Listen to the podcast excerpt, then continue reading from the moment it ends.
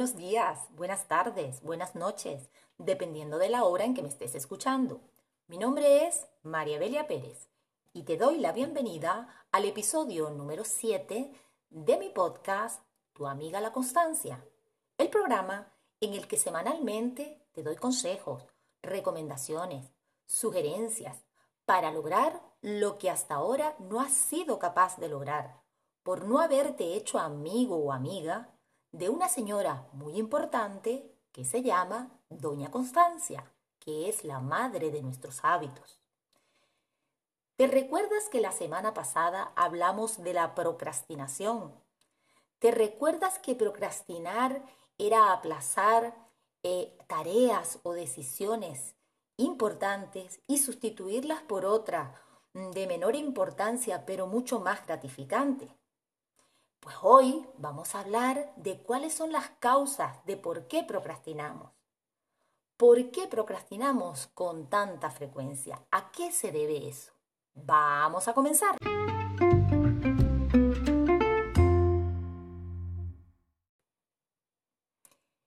¿Por qué procrastinamos con tanta frecuencia? Pues te diré que además de la adicción a la gratificación inmediata, que la semana pasada hablamos de ella, Existen otras causas, causas mucho más profundas e internas que te voy a comentar. Fíjate tú, la primera de ellas es el miedo. Sí, el miedo. El miedo te paraliza. El miedo, por ejemplo, a comenzar un proyecto. Ante una decisión que tengas que tomar de comenzar algo, pues te empiezan a surgir un montón de dudas, un montón de preguntas en tu cabeza, que, ¿y qué pasará si esto no sale bien? ¿Y si no encuentro los recursos? ¿Y, ¿Y qué dirán las personas de mí? Pues etcétera, etcétera. Te surgen muchas preguntas de este tipo que lo que hacen es que te paralizan. Te paralizan y esa, esa parálisis se transforma en procrastinación. También a veces el miedo está disfrazado de perfeccionismo. Mucho cuidado con esto. Ser perfeccionista es una forma de procrastinar aquello que no le quiero mostrar al mundo. Eh, es importante que seamos conscientes de esto. Hacer las cosas bien, por supuesto que está bien, pero el problema aquí surge cuando lo que queremos hacer las cosas perfectas. Las cosas no salen perfectas de la primera. Y entonces esto es como una excusa que nos ponemos que te impide comenzar de una vez por todas.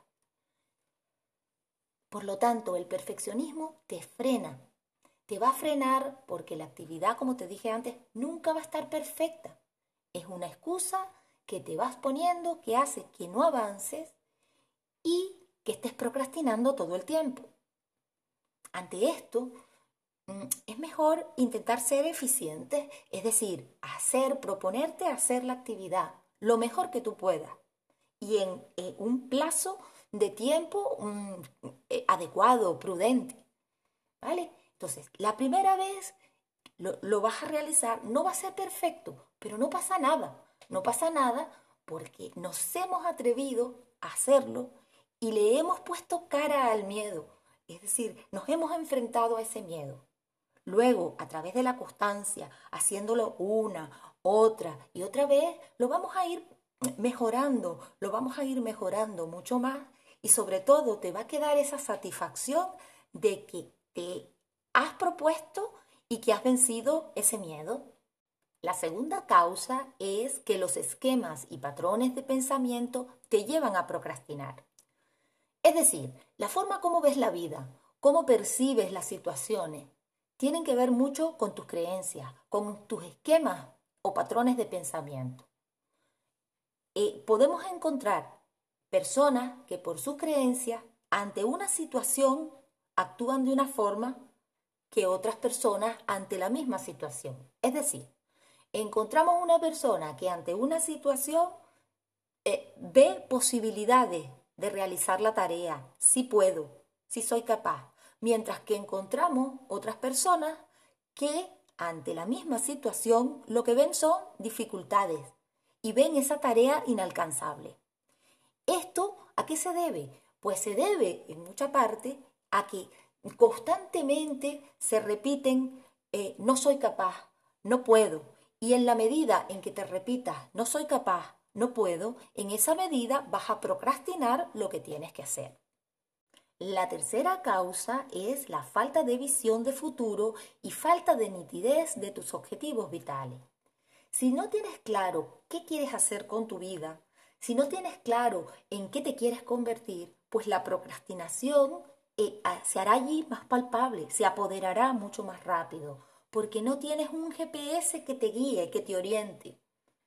Los objetivos bien definidos van a ser como un potente movilizador para empezar una tarea si esta tarea es necesaria para lograr ese objetivo que te has planteado. Por lo tanto, es muy importante que tengas los objetivos claros y bien definidos de lo que quieres hacer con tu vida. La cuarta causa de la procrastinación es la falta de significado de lo que hacemos. Esta causa está muy relacionada con la anterior. Vamos a procrastinar con todas aquellas tareas que no le damos significado, que no tienen importancia para nosotros. Entonces, si comienzas a darle significado, un significado diferente a lo que tienes que hacer y lo ves como parte de ese objetivo que te has planteado, que te has planteado realizar, que te has planteado conseguir, entonces cortas el circuito de la procrastinación, porque conviertes en esa, esa, tarea en algo mucho más visible, mucho más palpable y sobre todo le das la importancia que tiene. Recuerda que todo lo que mm, no es palpable eh, a corto plazo, pues es mucho más fácil de procrastinar. Tienes entonces que entender qué papel cumple esa tarea en esa cadena de hechos de actividades que tienes que realizar para cumplir con el objetivo. En la medida que tú veas la importancia que tiene esa tarea para tú lograr tus objetivos vitales que te has planteado, pues en esa medida no vas a procrastinar.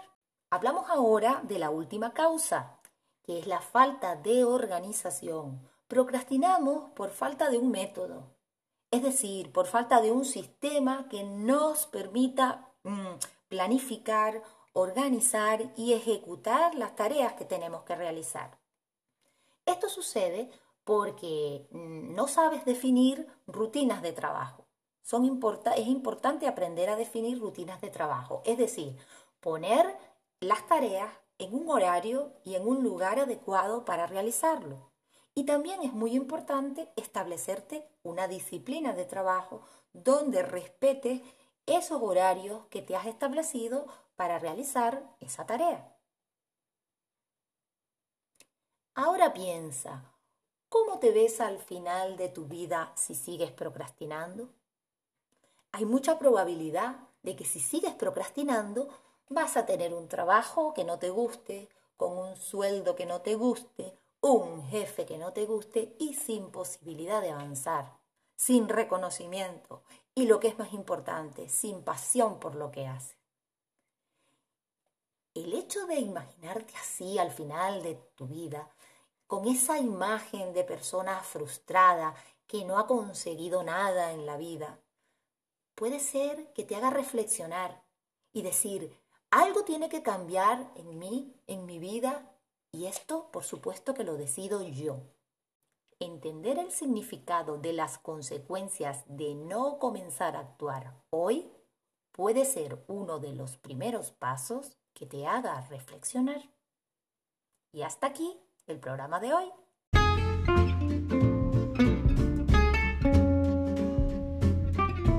Y recuerda siempre, hacerte amigo o amiga de la constancia es el primer paso que tienes que dar hoy.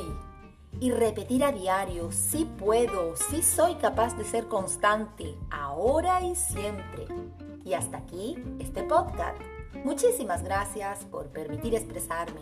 Gracias por escucharme y darme la oportunidad de llegar a tu mente y a tu corazón. Espero la próxima semana en otro episodio más. También recuerda que puedes seguir en mi canal de YouTube, en mi Instagram como tu amiga la constancia o también me puedes seguir escuchando los episodios a través de tu aplicación favorita de podcast.